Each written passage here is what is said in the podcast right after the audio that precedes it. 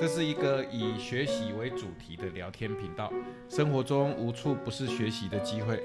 懂得学习的人会从生活、人际互动，甚至倒霉的意外得到学习；而不懂学习的人，即使重要的人生智慧来到面前，都可能视而不见，平白错过了生命成长的机会。大家好，我是泡屁。我是妙慈，我是秀慧。我是招奶。如果听众朋友对我们今天谈的这个影片感兴趣的话，你可以在我们这个这一集的以下的说明里面找到这个影片的连接。秀慧先来说一下吧，你推荐的这支影片。我今天推荐的这支影片是我在看 YouTube 的时候，有一个那个呃撰写人类大历史的教授哈拉瑞他他所拍摄的。然后这支影片主要他是在谈说人必须反复的去重塑自己这件事情，因为他认为说在当今这个社会。工作的变迁是很快速的，就是说你现在的工作可能在未来的一二十年，它已经不需要你再从事这个工作了，所以你必须要重新去塑造自己的能力、专业。到了三十岁，你你必须要再重新塑造自己一次的时候，或许会呃比二十岁还要辛苦一点。可是到了四十岁、五十岁、六十岁的时候，你你要放弃的东西太多了，因为你过去你累积在自己身上的专业、形塑的某种性格，在你你必须要放弃太多东西的时候，你还有没有办法去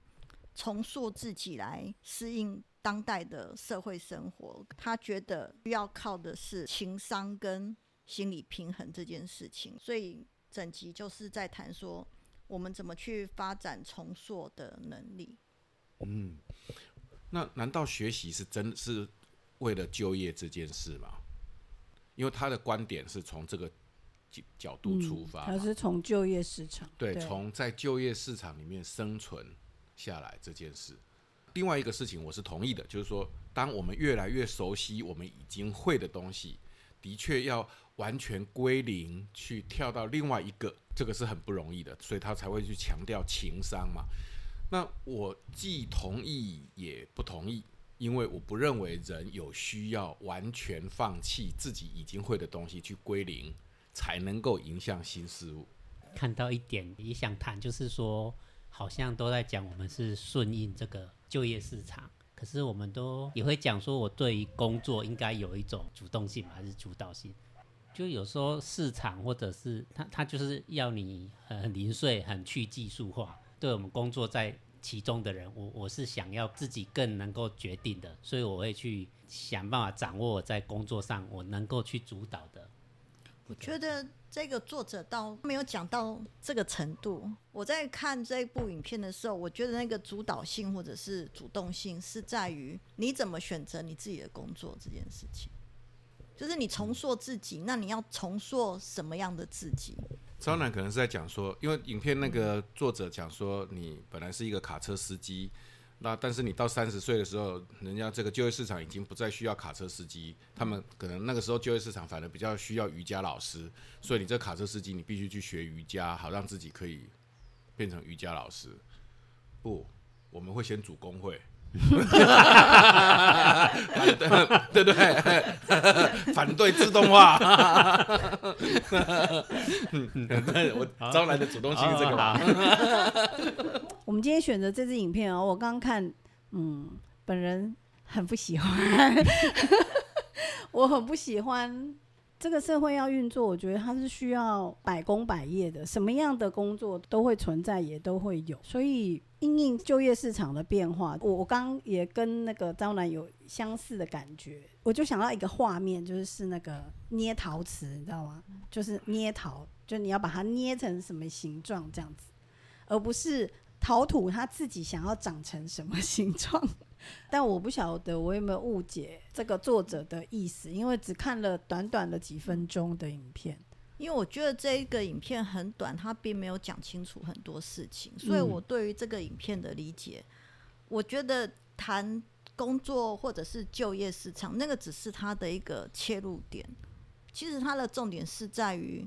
这现在的社会其实是一个变动很快速的社会。所以我们每个人都要都无法逃脱的，必须要去面对那个快速变化的时代。从网络发明以来，手机发明以来，的确这个世界变化的速度变得很快。那我们身边仍然还是有一些朋友，他们拒绝使用智慧型手机的，那他们会因此被这个世界淘汰吗？你在说招男吗？我并用，就我们因为因为我在讲这个，我问这个是说，它是不是非得跟就业有关？某一个工作被科技的发明而被取代掉的时候，是不是要到这种时候才会真的去促进人学习？如果我的工作没有被取代掉，那难道我就可以不学习吗？那可以有另外一种嘛？就是是刚才是在讲说这个工作被取代掉或过时了。那如果好，如果是高铁，我为了去认识我这个工作领域的人，我可能第一年驾驶员，第二年我我想要成为站务人员，那我就要重新去培养我自己在各方面的能力。我带着一定之前的基础啊，我要重新去有开放性的去学习，不是被逼的，也不是这个工作内容流失掉了。就是不同的职能的一种转换或流动，它其实是一种学习，然后它是主动的，我不是因为这个工作被什么被淘汰掉或怎么样所以才，被迫要要要去学别的职能。对啊，就在想，那这是一种吗？这这个很难发生呐、因为现在的就业市场里面的工作基本上是有有阶级，他们可能被以技术含量的多寡，嗯啊，像你刚刚那个举那个例子，高铁的驾驶员无论如何不可能去帮忙收垃垃圾，或者是帮忙推那个，当然可能啊，但企业主不会觉得这样子好啊，因为这样子会降低效率哦、呃，这个驾驶员可能也不愿意这样干吧，因为他觉得说我可以开我可以开高铁，为什么我要去推餐车都是都是薪资的问题啊。啊？是薪资的问题。哎、太好了，突破对，突盲点，破盲场请。说。所以我才说要无条件基本工资。啊，这是第上一集。好，这我想这呃不是下一季吗？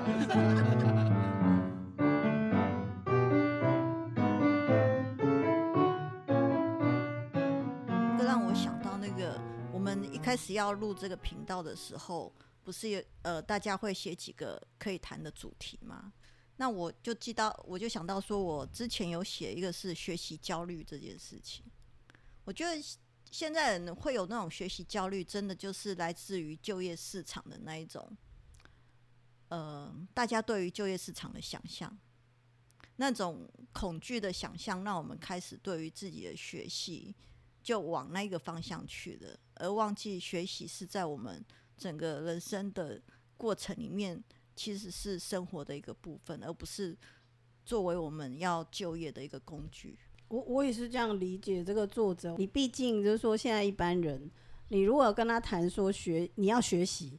这太空泛。然后呢，他也没有觉得说那这个切合他的需要，所以作者从一种就是就业市场的变化是这样子去谈，让大家燃起对学习的需要以及这个呃热情。可是正是因为这样子比较能博得大众的注意力的方式，反而是窄化了我们对于学习的想象。其实，与其说是面对一种啊挫折感，所以要有要有要有好的 EQ 才能影响新事物呢，我觉得以我自己的经验，我年纪越来越大，所经验到的所谓影响新学习的困难，其实是很不容易实时觉察自己是带着既有的预设。随时随地要放掉预设，因为这个其实是这样，就是你活得越长的时间，你就会觉得你懂了，你已经经历过了。随时保持说我不知道，没有预设，我总是开放，这不太真实啊。但事实上的确是要这样子才有办法学习新事物。所以，与其说要有 EQ 才能影响新学习呢，还不如说要随时提醒自己说我不知道哦，我不知道，我以为我知道的那些可能是错的。时时刻刻的保持自我觉察。可是有一种，就人越老或年纪越大，难以学习，可能不一定是因为他觉得我知道了啊，可能是觉得啊好困难哦。比如说，本人对于换手机这件事情就觉得感到非常的惧怕，因为呢，每换一个新的手机，我就要适应新的手机的操作。对我而言，是真的，真的，就我觉得你不要它怕啊嗯 我就我就觉得很困难呐、因为你你天天使用它，然后慢慢慢慢，你对它比较不惧怕了。其实你就慢慢发现说，哦，其实也没有那么难。嗯然后就，然后每发现一样新功能就会很开心。可是我就会回想，我一开始真的很抗拒换新手机，嗯，然后我也很能理解我们。就是我周边的一些年纪比较大的人，对于换新手机的 所以如果你一开始就有自我觉察，你就会把它当成是在那个打游戏闯关了，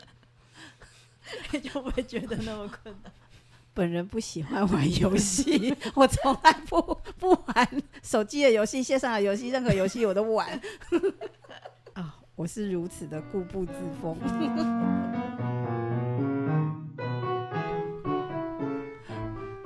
就迎接新事物，真的，他需要什么？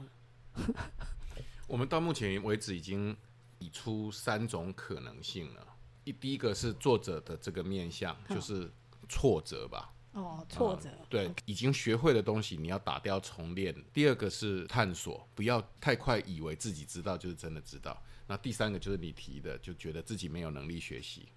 这几种状况都会阻碍新学习的发生。Very good。因为他在讲那个开放性的时候，我也在想做一点延伸。作者用那个呃就业市场趋势这个来讲，好像都预设了，哦嗯，人对工作可以怎么，呃，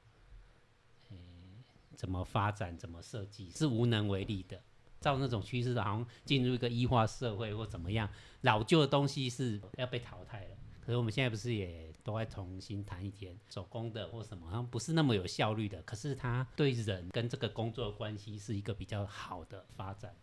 所以我们应该透过这个主动性去找回一个有价值的、有意义的工作，嗯而不总是在顺应市场那个变迁嗯，去配合它。嗯，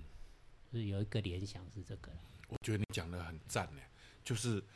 你是直指核心啦、就是异化劳动的那种啊。适适应呢，你还是只是并并不脱这个异化劳动的范围，就是他那个工作呢、技能呢，只不过是你维生的一个工具而已。招奶刚刚讲的那一点，可能像啊、手工啦，或者现在什么循环经济对，我们会叫要什么试着去做手做面包，就我们可以创业，我们创一个违反市场主流的创业啊，就那个那个也可能可以创造新的维生的方式，同时又把某一种跟人跟工作关系的主动权拿回来。张然在叙述这段时候，我就在想到，我们之前有谈到学习是改造社会，所以我们在谈学习的时候，觉得学习是一个更有主动性的去改变我跟外在的一种关系的过程。然后这个作者他谈的学习，反而是处于一种很被动的关系，因为外在的改变，导致于我必须要被动的去回应那个环境的改变，来改变我自己。同样都是在面对同样一件事情、同样的世界，可是采取了完全不一样观点的立场。嗯，非常同意。我刚刚在想说，因为你们举的是创业啊，或什么，然后或者手工，那我就在想说，那对于比如说一个呃常年做柜台的小姐，她有没有可能也可以创造一种她在这这个工作上的一种主动性？还是说，因为我记得我们上次有谈那个日复一日嘛，就是说什么是可以他可以失利的点？就那个失利的点，才会让他感觉到他的一种存在的一种价值跟力量。因为创业，我觉得这实在是太太太清楚、太明显。就是我我我就是去创造一个我我想要做的行业，然后呢，手工呢，这个我就是做出东西来，那是我做的，嗯。那可是如果是一个日常工作的那种做柜台的小姐，受雇者，哎，对他的那个那个主动性可以如何出来？因为当他如果有这个的时候，你知道他迎迎宾的脸孔就不一样。哦，想到一个例子，就是那个邮差嘛，就是可能就觉得说啊，现在都呃一化电子化了，你应该没有那么多要投递啊。假设真的是这样的话，那他是本来是被诶、有绩效的，就是你在多少时间内完成这些投递，可是现在没有这么多量了，那很多人他就是会很认识地方啊，很认识社区，或在偏远的，他是认识这些长者的，所以他会去做一点对他们的关怀，所以他的工作内容不是只是在投递而已，他同时要发展出一个不一样的邮差。算是附加价值，新新的附加价值，顺便送牛奶。没有啦。是斜杠吗？但但是我我我有点，我刚闪过哈，就是说，如果我们这样谈下去，会不会好像是在呃在说服呃工受雇者如何能够在这个工作中愉快？呃啊啊对对对，就稳固然后没有这个体制。对对对对，然后呃不不不会去去关注或者是意识到哦自己即将被裁员或什么。可我刚刚就想到一个，就是我发起工会、组织工会，或者是我参加工会，我认为那个也是一种他跟这份工作的一种主动性的创造啊，就他会想要，他会想要呃，就是维护他的工作权益，然后而且他呃这个部分他还愿意付出。哦，我缴工会的费会费，我加入工会，然后我参加工会的活动，这个也也是一种，因为因为我刚刚那样谈下去，我很担心，我我那不是我想要的方向，就是说哦，说服每一个受雇者，你要热爱你的工作，你要呃找到乐趣，找到乐趣，然后做的价值。对不是是不是，这不是我们要的。不是不是，嗯嗯，要组工会。啊 我是但我是我比较是在想刚刚妙慈讲的那件事情，我们是难道是要鼓励工作者这种状态吗？我们怎么拿捏？什么时候他是基于劳动权益，他应该为他的劳动权益战斗，反无聊、反剥削、反异化？什么时候我们应该鼓励他作为一个工作者，打开他的开放性眼睛学习？这是一个好问题啊，那我们到下一集喽。当然了，如果有机会的话，那才好了我觉得以前我经验过的劳教都是在那个反剥削、反无聊这样，没有这一段，就是哦 如何迎迎向学习。我不知道，我我的经验一直是这样。顾昭南，你这个太好的切入点。假设今天我们有机会再到工会去做劳教，你如何去讲一个迎向学习的劳教？你要跟工会会员或工会小组长从什么角度讲，是让他们迎向学习的，对不对？这是一个好的思路啊！是啊是啊，我已经太多年没有劳教了，我而如果再且有机会，而且我觉得从学习的面向呢，去谈这个工会的劳动权益，我觉得会非常不同于我们过去做劳工教育，因为以前的劳教呢，都是你要怎么捍卫你的权利啊，啊然后你可能呃受到剥削啊，或者是你受到什么什么什么这样好不公平的哦。但是呢，如果从学习的角度，我觉得不是这样，嗯就是他如果真的进入一种学习的状态，他会想说，为什么这工作要这样设计？为什么这个要这样弄？就是从这个部分去去思考，比如说，诶，应该如何是一种比较人性化的劳动？这个我觉得就会不一样了，就跟他坐在这个位置上，他受到就就是这个这个整个劳动机制的设计，呃，让他感觉到无聊或被剥削或什么什么这种，然后所以我觉得很负面，所以我要去反正这个负面，就是我要把这个负面改过来，改变它，这个是不一样的吧？对啊，对啊，我我觉得这是一个很好的角度。嗯，郭昭南有机会帮我们争取一下，在台南产总开设 开设一系列，对不对？假如他们有什么劳教计划，啊，然后呢，跟大家以学习为出发点，这一句话不一定要涵盖在里面。啊，我们每个人都有一堂课，这样去不同的工会，我们可以练习一下。我已经超几十年无工无上乐搞啊，没有去上劳教课，嗯这礼拜哦，没办，这个猪得没办啊。